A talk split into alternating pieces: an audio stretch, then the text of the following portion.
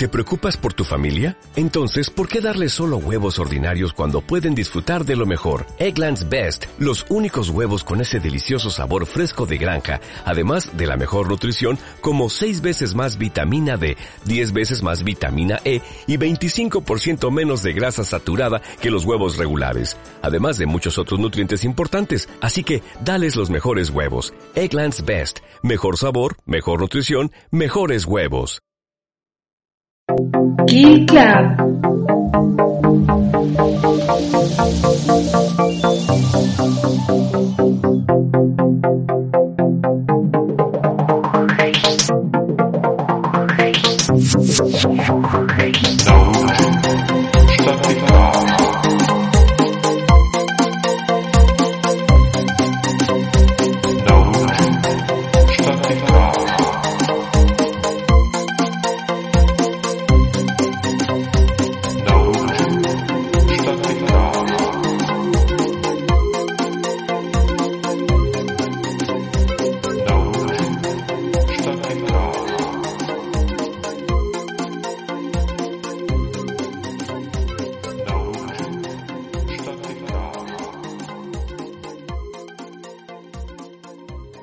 Buenas noches, esto es Kill Club y yo soy Alba Porter.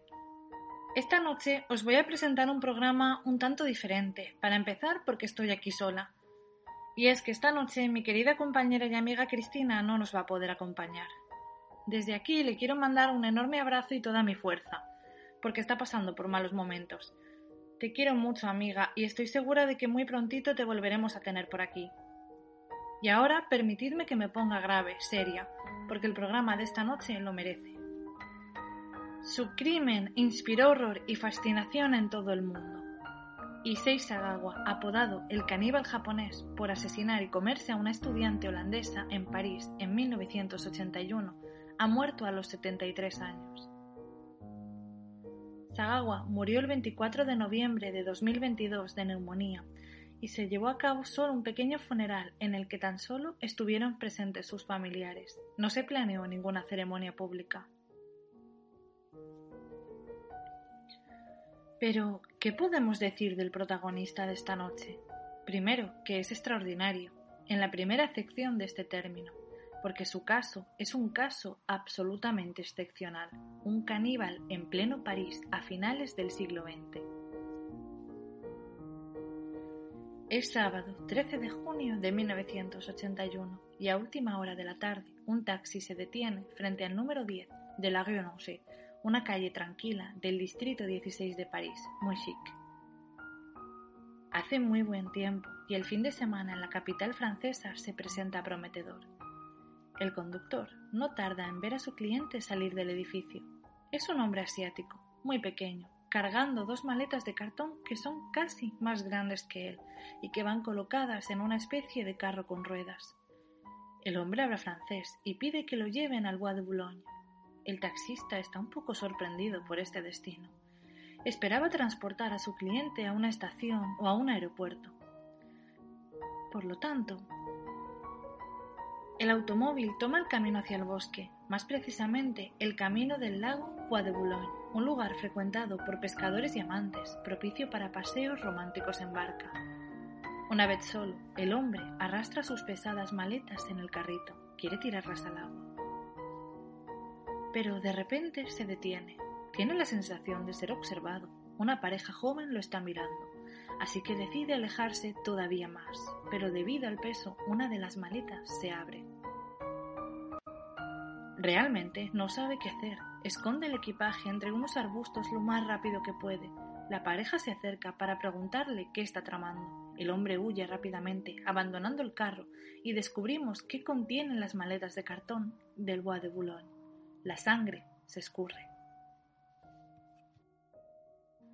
En su interior hay una especie de paquetitos de trozos de carne troceados. No son los restos de un animal como podríamos pensar, sino partes humanas, un cuerpo descuartizado y abandonado allí, a toda prisa, por este hombre asiático. La policía es avisada de inmediato. El escuadrón del crimen está rápidamente en escena. El cuerpo es transportado al Instituto Forense, a la morgue judicial.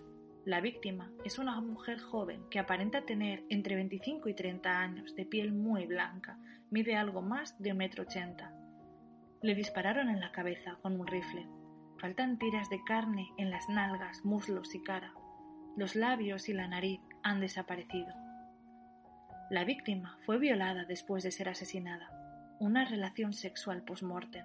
Un cadáver profanado. Los testigos van a resultar clave para resolver el caso rápidamente. El taxista que dejó al hombre con las dos maletas en el Bois de Boulogne se puso en contacto rápidamente con la brigada criminal. Este viaje inusual lo había sorprendido y recuerda la dirección a la que lo habían llamado, el número 10 de la rue Angers. La policía tiene una dirección, pero de momento ningún nombre. Una vez en el lugar, el conserje del edificio confirma que uno de los inquilinos es asiático, más precisamente japonés, el señor Sagawa. Vive en un estudio en el primer piso. Sagawa no está en casa en ese momento, pero los investigadores pronto lo ven salir de un taxi. El investigador Roger Villard se le acerca. Sagawa se sorprende, abre mucho los ojos, pero cuando el policía le pregunta si sabe por qué quiere hablar con él, hace una pausa. Luego dice, sí, creo que tiene relación con René Hartelberg. Una vez dentro de la vivienda, la policía encuentra los documentos de identidad de la víctima, René Hartelberg, estudiante holandesa de 23 años. Hay manchas de sangre en la alfombra y un rifle en una esquina, y lo que sigue es una escena del crimen macabra y demente. El frigorífico está lleno de pequeñas bolsas de plástico que contienen partes del cadáver. Sobre una mesa, en platos de papel blanco, trozos de carne, no menos de 7 kilos. Sagawa responde cortés y mecánicamente a las preguntas de los policías. Le incautan una cámara. Las fotografías reveladas mostrarán imágenes del japonés con su víctima, un banquete aterrador, ya que confiesa haberla matado para poder devorarla. Durante sus primeras declaraciones también dirá, como para justificar su injustificable acto, que René Hartelberg se burló de él, que lo había convencido de matarla y satisfacer sus ganas de comer. Llevaba muchos años cultivando esta fantasía, obsesionado con la carne de las mujeres occidentales. En la ciudad de Kobe, Yogo nació el 26 de abril de 1949, siendo un bebé prematuro, hijo de Akira Sagawa, un hombre de negocios bastante exitoso que para aquel entonces trabajaba como presidente de Kurita Water Industry, y su querida esposa, quien siempre mantuvo su identidad oculta para los medios. Era un Japón desolado y hambriento tras la guerra. Y pese a nacer en el seno de una familia de empresarios acaudalados, en los primeros años de su infancia conoció muy de cerca la cultura de la supervivencia en su país. Desde un inicio, los doctores le informaron a la pareja de que su hijo probablemente no iba a crecer mucho y que incluso corría el riesgo de morir a una temprana edad, debido a que el desarrollo dentro del vientre materno no había sido suficiente. No obstante, el primer hijo de los Sagawa logró salir adelante y crecer como un niño casi normal. De hecho, la única complicación de salud que llegó a tener en el hospital después de su nacimiento fue un episodio de enteritis, una enfermedad que causa la inflamación del intestino delgado. Aún así, se curó rápidamente y pudo llegar a casa, lugar donde siempre fue el consentido de la familia. Con tan solo cinco años, unas terribles pesadillas atormentaban al pequeño Issei todas las noches. En sus pesadillas se veía él mismo siendo devorado por una persona, estas pesadillas infantiles lo traumatizaron profundamente y fueron la mecha de sus posteriores actos caníbales. Sagawa tenía dos grandes pasiones, el sushi y las mujeres occidentales. Le volvían locos aquellos cuerpos esculturales que veía de vez en cuando por las calles de Tokio. Altas, rubias, esbeltas, pero lo que más idolatraba era su piel, su piel blanca, suave, tersa. No lo podía resistir y no tardó en trazar un plan para poder estar rodeado de esas mujeres con las que él soñaba. A finales de los años 70, la empresa familiar del padre de Sagawa ya había recuperado el poderío económico perdido en la guerra, Issei había disfrutado de una juventud bastante cómoda. era un tipo inteligente y se había licenciado en literatura, aparte de ser todo un experto y amante del arte en casi todas sus vertientes.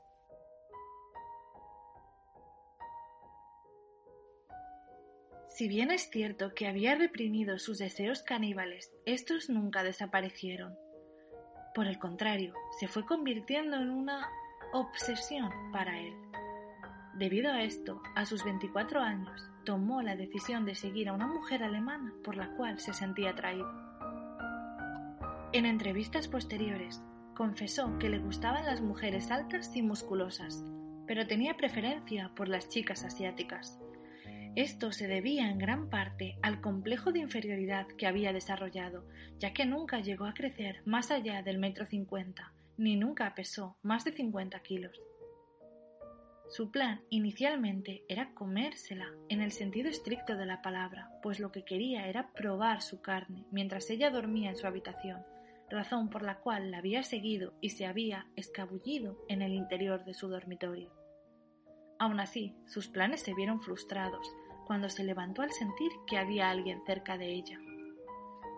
Inmediatamente lo arrojó al suelo y llamó a las autoridades, quienes lo capturaron por intento de violación. El estudiante decidió mantener silencio con el fin de ocultar sus verdaderas intenciones. Finalmente, gracias al poder económico de su familia, quedaría en libertad pagando simplemente un acuerdo con la víctima. Su padre se puso más que contento cuando Issei le dijo que quería continuar con sus estudios en la Sorbona. Y de este modo, a finales de los años 70, Issei se matriculó en literatura en la Universidad Parisina y por fin cumplió su sueño de verse rodeado de esas pieles casi etéreas con las que había soñado durante 30 años. Y como caída del cielo, en 1981 conoce a René Halterberg, una joven holandesa que cuadra perfectamente con su perfil alta, ojos claros, rubia, esbelta y con la piel más blanca y tersa que jamás ha visto. Tras un análisis psicológico, Sagawa fue declarado demente e idiota y juzgado como tal, por lo que fue recluido en el hospital psiquiátrico Paul Gigot de París. Desde hacía tiempo tenía ganas de comérmela, llegó a decir al magistrado que lo juzgó. Pasados unos meses, Issei contrajo una enfermedad que no era más que una inflamación intestinal y que fue diagnosticada erróneamente por los médicos como una encefalitis avanzada. El veredicto del equipo médico le vaticinó unas pocas semanas de vida. El padre de Issei, un hombre poderoso y con muchas influencias, consiguió que el caníbal moribundo fuera trasladado a Tokio, donde fue recluido en una institución psiquiátrica de la cual salió en poco tiempo pues el psiquiátrico era solo una excusa para poder hacer que Issei pudiera escapar de las leyes francesas y también de las cárceles del país. El gobierno francés no se opuso al traslado porque, teóricamente, le quedaban pocas semanas de vida.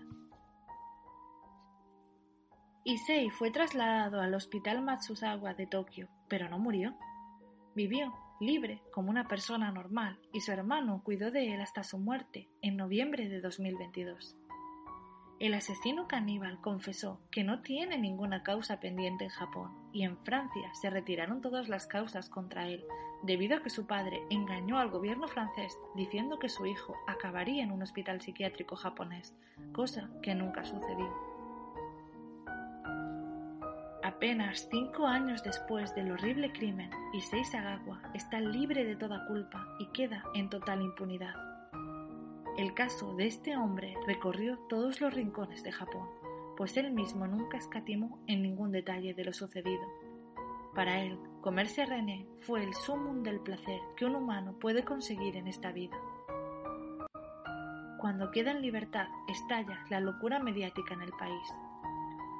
El prestigioso dramaturgo Okawa publicaría cartas a Sagawa relatando los tétricos hechos y vendería más de 300.000 ejemplares en poco tiempo.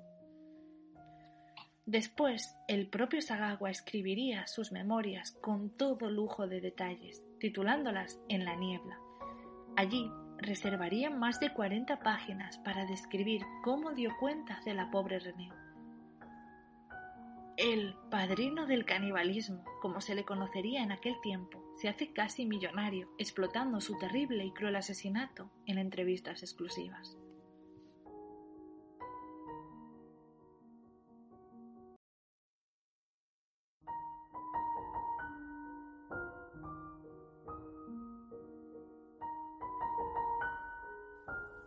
Adéntrate en La Noche del Vampiro, el primer libro de Alba Porter. Javi y Dani son dos adolescentes de un barrio madrileño que pasan las tardes rebobinando cintas de vídeo en el videoclub de la madre de Dani, dejándose la paga en los recreativos y huyendo del abusón del colegio. Pero ahora, en medio de la noche, un nuevo vecino ha llegado al edificio y algunos de los antiguos inquilinos han empezado a desaparecer. Con la ayuda de inesperados aliados, los dos jóvenes se verán envueltos en un misterio aterrador durante las Navidades de 1994. Ya disponible en Amazon por 9,99 o si lo prefieres, en formato ebook por 2,99. No te lo pierdas. Si quieres ponerte en contacto con nosotros, enviarnos tu testimonio o hacernos cualquier pregunta, recuerda que somos Kill Club Podcast en Twitter e Instagram. Si quieres formar parte de nuestra comunidad de Facebook, que cuenta ya con más de 600 miembros, puedes unirte a nuestro grupo Kill Club Podcast. Y si quieres enviarnos un email, recuerda que la dirección es killclubpodcast.gmail.com Y como ya sabéis, podéis escucharnos en Spotify y en iVoox, donde además leemos y contestamos todos vuestros comentarios.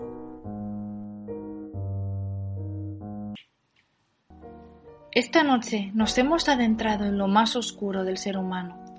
Os confesaré que el caso de Sagawa es uno de los que más me fascina, tal vez por esa sublimación del amor, por esa obsesión por la carne humana, por la carne blanca y tersa de las mujeres occidentales. En fin, un verdadero monstruo que por desgracia quedó impune. Nos vemos en el Kid Club.